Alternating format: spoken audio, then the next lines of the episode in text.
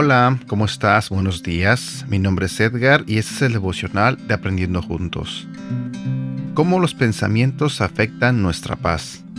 Ese es el título del tema del día de hoy. Si somos sinceros, la mayoría de nosotros no somos quienes creemos ser. En el mejor de los casos, nuestra manera de pensar está un poco distorsionada. Sin embargo, en la mayoría de los casos, esta necesita cambiar. ¿Cómo sé que es verdad? Además de mi experiencia pastoral a lo largo de los años, la palabra de Dios nos exhorta a renovar nuestra mente. Eso significa entregar nuestra antigua manera de pensar, nuestras opiniones, ideas, creencias y actitudes egoístas, para poder recibir una nueva perspectiva que Dios desarrolla en nuestra vida. Estos pensamientos piadosos son nutridos al leer a diario las Sagradas Escrituras y al reflexionar en cuanto a las enseñanzas de su palabra. Como seguidores de Jesucristo, se nos dice, no os conforméis a este siglo, sino transformaos por medio de la renovación de vuestro entendimiento, para que probéis cuál sea la voluntad de Dios, agradable y perfecta. Romanos capítulo 12, versículo 2. Es de esa renovación de nuestros pensamientos que surge un cambio en nuestra manera de hablar y en nuestro comportamiento. Mientras somos renovados en esos aspectos, nuestra relación con otros también se renueva. Y mientras eso sucede, el mundo que nos rodea también cambia. Todo comienza en la mente, con aquello que optamos por pensar y en lo que nos complacemos. Te lo diré nuevamente, todo comienza en la mente, con aquello que optamos por pensar y en lo que nos complacemos. Usted tiene la capacidad de escoger sus pensamientos. En cualquier momento puede enfocar su mente en un nuevo asunto, responsabilidad o problema a resolver, en lugar de enfocarse en pensamientos negativos que robarán su paz y le impulsarán a desobedecer y a pecar. Ante cualquier situación que enfrente, tiene la facultad de decir, escojo confiar en Dios. Además, todo hijo de Dios que escoge mantenerse firme ante patrones de pensamientos dañinos, contará con una vía de escape ante esa circunstancia. Si usted da el paso inicial para buscarlo, el Señor le ayudará a enfocar su mente en otro asunto que no esté relacionado con la tentación que enfrenta. Al guardar nuestra mente, protegemos nuestra paz, sin importar las pruebas que enfrente. Si clama a Dios en oración y acción de gracias, él le asegura paz interior. Filipenses capítulo 4 versículos 6 y 7.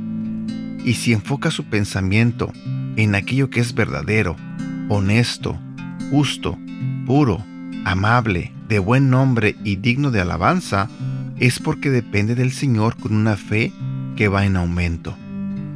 Nunca podrá agotar su facultad de pensar acerca de la bondad y grandeza de Dios escoja actuar de la misma manera que Jesucristo lo hizo.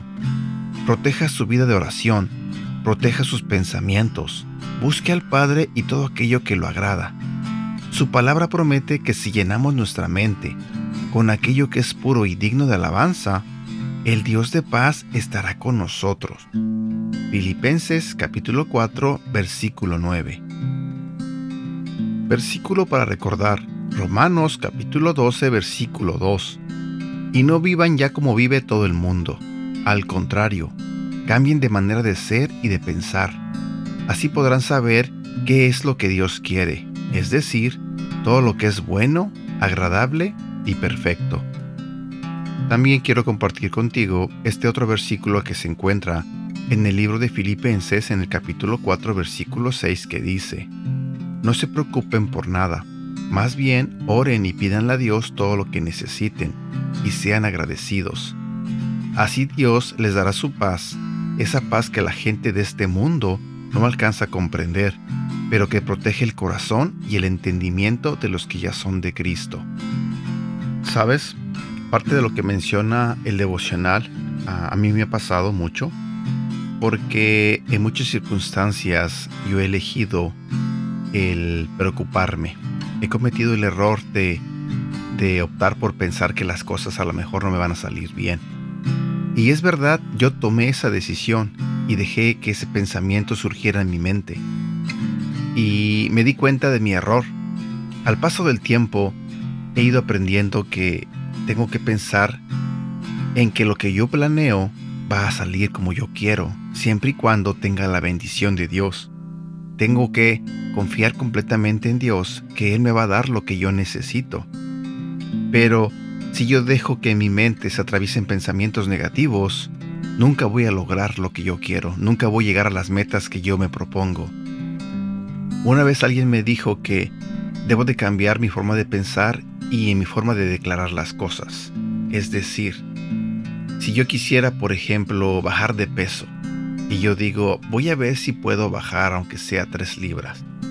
No, en mi mente tengo que afirmar, voy a bajar 3 libras, entonces tengo que declararlo. Voy a bajar 3 libras en un lapso de una semana.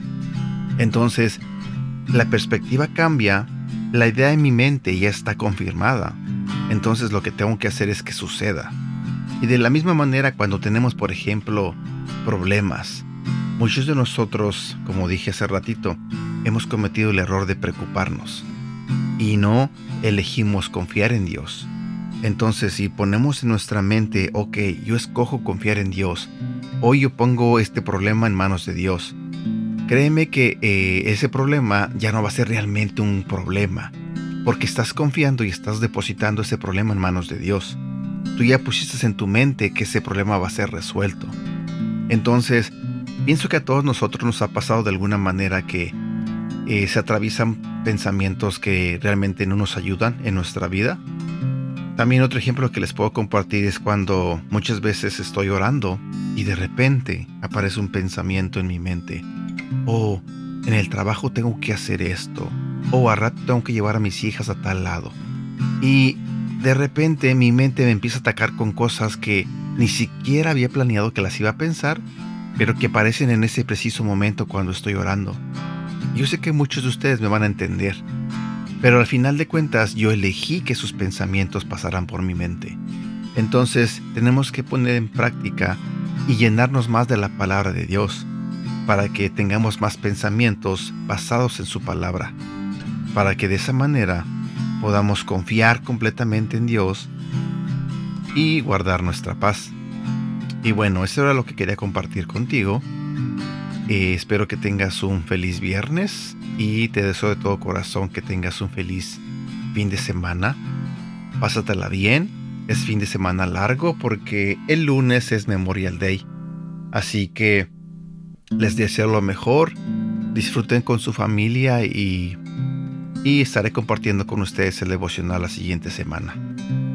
Que Dios los bendiga. Hasta pronto.